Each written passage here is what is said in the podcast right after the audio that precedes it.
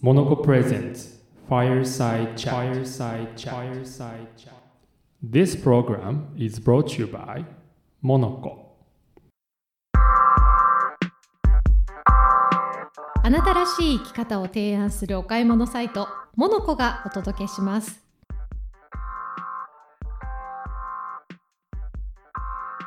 おはようございますおはようございますパーソナリティの柿山武博ですナビゲーターの古賀静香です今週も始まりましたモノコプレゼンツファイヤーサイドチャットはい早いもので、はいもう1年後半ですね10月もう10月でですねはい、まああのちょっと最近こういろいろね季節感を感じにくい世の中の状況ではありますけれどもはい確実に秋も深まっていますし確実にはい、はいでモノコさんでは、はい実はもうすでにうん春に向けたそうですね商品がはい並び始めていると、イエス早いですね、早いそんなもんなんですねうんもう皆さん何9月くらいから探し始めるから探し始める、はい何を何ななんだなんでしょう、といえばですね、こうはいモノコさんでもう超人気商品の一つと聞いてますはいもう販売期間が終了した後も続々とお問い合わせがそうですね来るんですってはいはいそんな商品にまつわるうん話、そして今日は特別にゲストもお呼びしていますので、はいたっぷりとお話を伺いたいと思いますまあ何かというとですね、はいもう答え言っちゃっていいですかどうぞどうぞはいひな人形それからうん5月人形、はいはい、という、まあ、節句のお人形ですはね。はいい、で今そのモノコさんでも限定商品とかねいろいろあるとお聞きしてます節句人形を手掛けていらっしゃるはい江戸木目込み人形の工房柿沼人形の伝統工芸士柿沼俊光さんを今日はスタジオにお招きしております柿沼さんよろしくお願いしますよろしくお願いします。もう 私柿沼さんって今緊張しながら言った理由がありま してもうリスナーの方はもうすでに混乱されてるかもしれませんがこの番組パーソナリティは 柿山柿山武宏さん、柿山さん今日のゲストは柿沼俊光さん、俊はい、柿沼さん絶対1回は呼び間違え そうなので、僕らが間違ったらもうおしままいだあ終よ、わりです 終わりですはい柿山さん柿沼さんそして私古賀でお送りしていくんですけれども、はいこの節句人形のこう伝統の魅力とかモノコさんとなモノコさんがなぜこのね節句人形をっていうようなとこ気になってる方も多いと思うので、うんそこら辺をねお聞きしたいなというね芸術の秋ならではの、確かにはい、投稿よろしくお願いいたします。よろしくお願いします。 で、あの、はいさらに複雑にすると、うん今日ここにはいらっしゃってないですが、うんこの節句人形にはうん重要なデザイナーさんがお一人いらっしゃって、そうですね。大沼さん。大沼さんはい、はい柿山さん、柿沼さん、大沼さん、うんね、この3人がはいこのストーリーには重要人物、うんはい、ということなんですけど、まずそのお三方の出会いからお伺いしたいなと思うんですが、はい、柿沼さんはどうやってモノコの柿山さんまたはデザイナーの大沼さんと出会われていったんですかそうですね。あの大沼さんとはですね、はいえーまああ会津の産地のですね、あのまあ漆器屋さんを通じて紹介していただいたんですけれども、まあそこで、えー大沼さんとおまあひな人形、おまあ五月人形ですね、あの手掛ける形になりまして、今度じゃあどこで売ろうか。はいといった時に、えー大沼さんが、えー以前から、えーお知り合いだったこうモノコのこの柿山さんうんをうん紹介してくれたと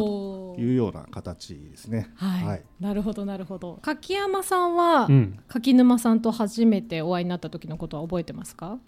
2015年だ6年前だったかなうん渋谷の、えープレイタイム東京っていう展示会があってへえお子様向けの商品がこうずらーっと並んでて、うんまあ、いわゆるバイヤー向けの展示会があるんですけど、うんまあ、僕あんまり子供向けの商品あんまり興味なかったんで当すけ時どは、うんはい結構大沼さん、まあ、多分今日も聞いてらっしゃるかもしれないんですけ どそうですね。本当毎日 聞いて毎回聞いていただいてて来た毎がってる週と思いますね。ありがとうございます今度ね大沼さん結構意外となんていうのかなこう強引なんでうん竹山さんちょっと来てよって言われて、はいで、まあ、お伺いしたとこその展ろ示会にそこに今いらっしゃって、ええでそこから、まあ、ひな人形と五月人形は多分僕らには関係ないなうんそして2015年1月からまあモノコはね会社を再建中だった ので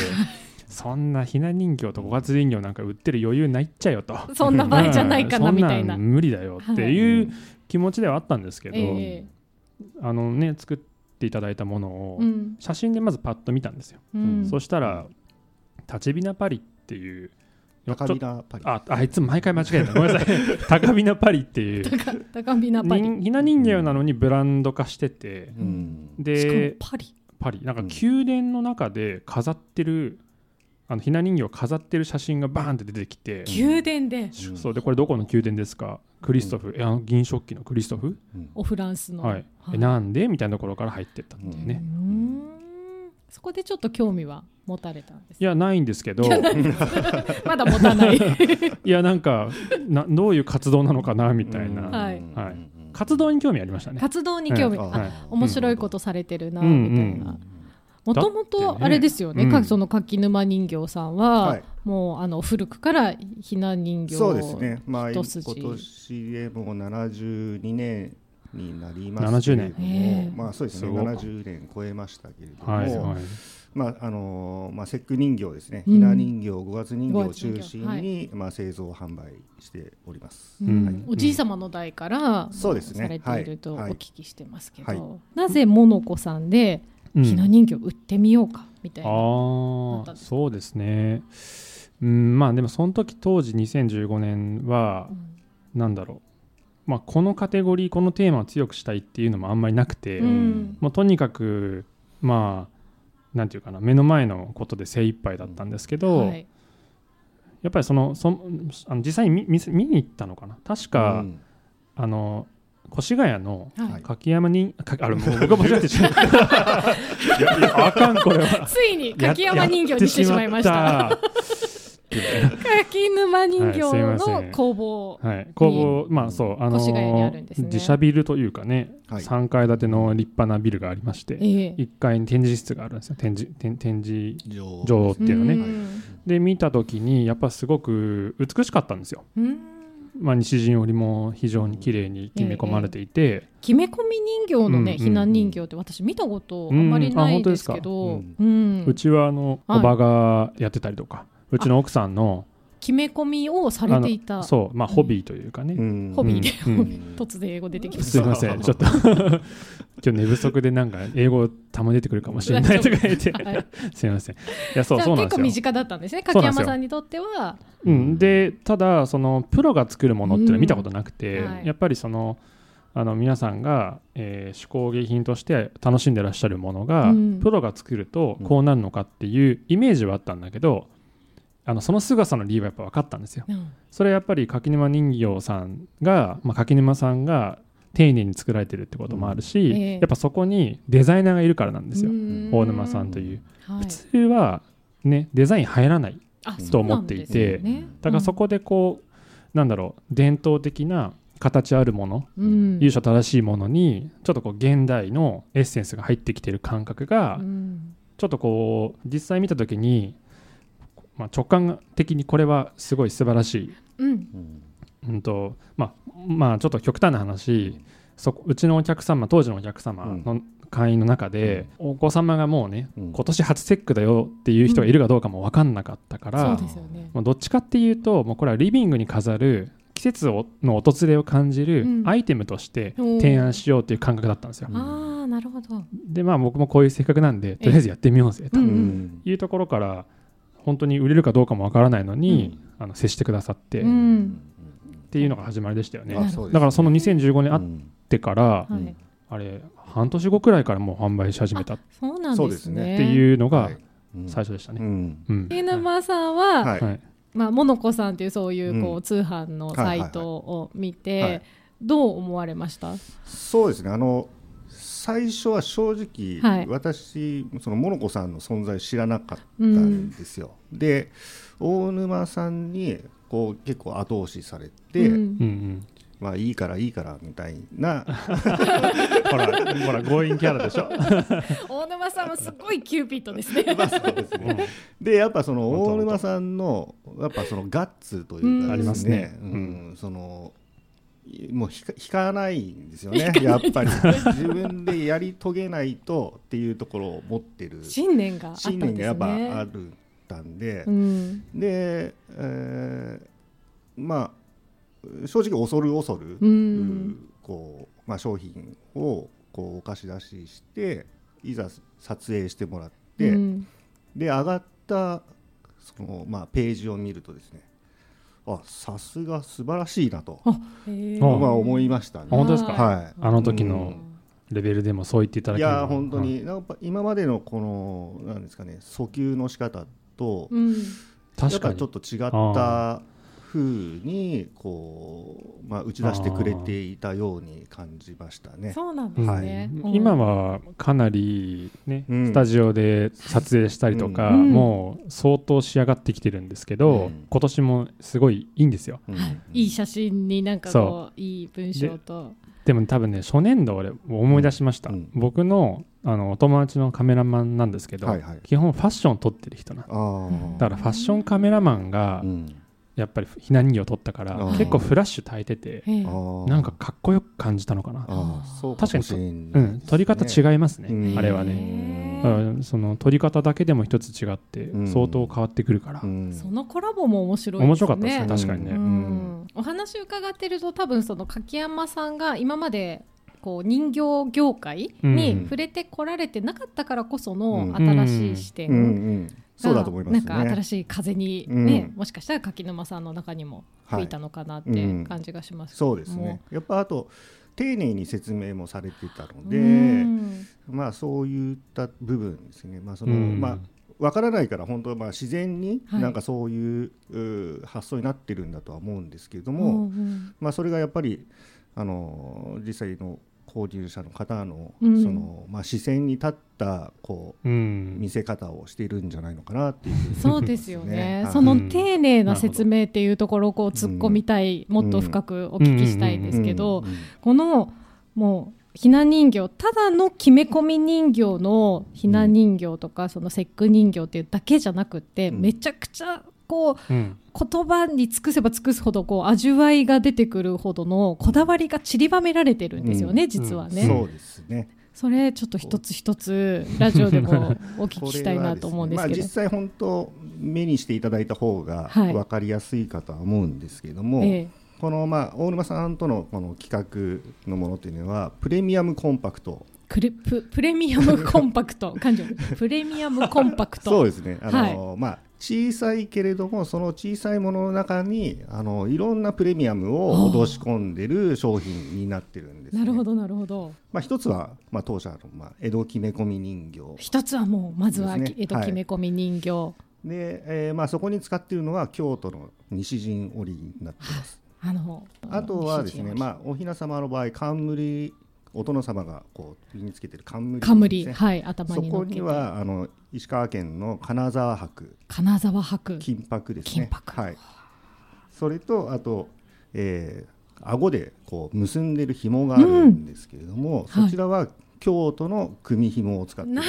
顎紐のところが組紐なん ですねごいかででそれとあとはあの舞台装置ですけれども、えーまあ、バック背景になる部分は、えー秋田杉の網代編みというものを落とし込んだものをついたてにしてまして、秋田杉の網代編み、いやあれすごいっすよね、 そうですどれ全部どれもすごいけどでもすごいであと箱の方ですね、うん収納箱の方には、えー栃木県鹿沼のですねあの組子細工を落とし込んでおります、それからあとお姫様はいのあの、まあ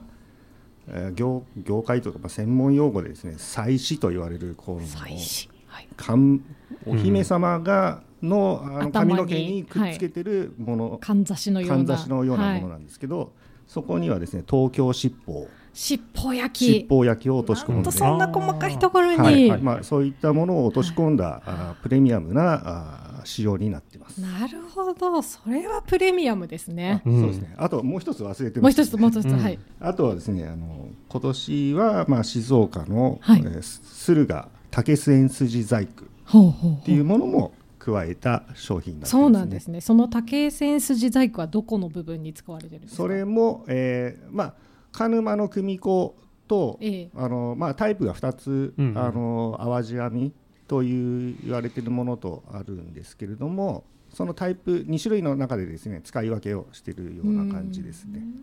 その竹線筋細工新たに加わったものも含めると8つ8の日本全国からの伝統工芸を結集してるっ結ていう、集させた、まあ、ある意味その日本のアンバサダーというようなああ商品になっておりますす。ごいですね面い、白いなと思ったのが、はい、やっぱ僕もあんまりわからないなりにまあ調べても伝統工芸をこうやって集約できるのってなかなかやっぱり縦割りの産業だったりするんで、うん、なかなかなかったのをないことですよね横にこうつなげたっていうのはうはいんねもともとは柿沼さんがうん知り合ってる方々とか、うん大沼さんが知ってる方々を全員こうこのプレミアプレミアムコンパクトも,、うんもうでもう盛り上げようとすごいですね、いう、まあ、賛同者の方々の集まりみたいな、うんなねんかもうそういうもんですよあれねで。うん、サッカーとかでのこう日本代表とあまかあそうですねそうかもね そんな感じです、うんそうそうなんかね結集したなんとかイレブンみたいな、そうですねうんはい、まあ、確特かににこのひな人形五月人形というのはまあ特殊なまあ世界なのかもしれないんですけど、うんやっぱりこう他の伝統工芸って一つのその伝統工芸で成り立つうんものが多いと思ううんんうですよね、うん織物にしてもですね、あのまあ、西陣織だったら西陣織でそう完ですよね結それ一つ一つ単体でするものはないんですけど、いこの江戸木目込み人形ましてこのひな人形とかっていうとやっぱ舞台装置まで、ううんんえー人形単体ではなかなか形にならないのでそれにまつわる屏風だったりええ飾り台だったあり、あなるほどなるほどお花だったり小道具だったりっていう部分を、うんまあ、みんいろんな産地の協力を得て一つのものが出来上がってるっていうもそっかのですね。はいもはやなんかお部屋みたいな感じあまあしたねそうですね。あーそうですねんコーディネートなんだねキュッとこうコーディネート小さくそうですあね。ーなるほどうんなるほどあその視点面白いですねうん面白いですね。どんなものなのか、うんちょっと一度一目であそうですねいいので、うんまずはモノコ .jp にアクセスしていただいて、はい見ていただいて、うんこんなのあるのかって私もうあの今年あの赤ちゃん生まれた友達とかにみんなに教えてあげたいと思いましあた。本当ありがとうございます、ありがたいですね。うんはい確かに最初見た人、うん今のひな人形ってこうなってんのっていう声が多い、ほううんええひ普通ひなひな壇じゃないそのうねですね。だいぶイメージとね、そうかけ離れてるものになっているかと思いますね。うねん、すごくさややってきてよかったなってうん本当に思う瞬間ですね、ありがとうございます。まだまだちょっとね、お話をお伺いしたいんですが、時間もちょうあど、もう はい。来てしまったので、はい来週ははいもう少しこう柿沼さんのこうパーソナルな部分とか、こうキャリアヒストリーとか、この伝統工芸の。こうね、過去から未来みたいな話も聞けたらななんて思うんですが、いまた来週も来ていただけますか。あ、ぜひはい、よよろろししくくおお願願いいししま。ますす。ははいい、今日のゲストは、えー埼玉の越谷からお越しくださいました江戸きめ込み人形の工房柿沼人形の伝統工芸士柿沼俊光さんでした。ありがとうございました。ありがとうございました。この番組はあなたらしい生き方を提案するお買い物サイトモノコがお送りいたしました YouTube やポッドキャストでも再放送しておりますのでぜひモノコの Twitter、Instagram からチェックしてみてくださいそれではまた来週も聞いてくださいお相手はパーソナリティ柿山武宏とナビゲーター小賀静香でしたありがとうございまありがとうございまししたた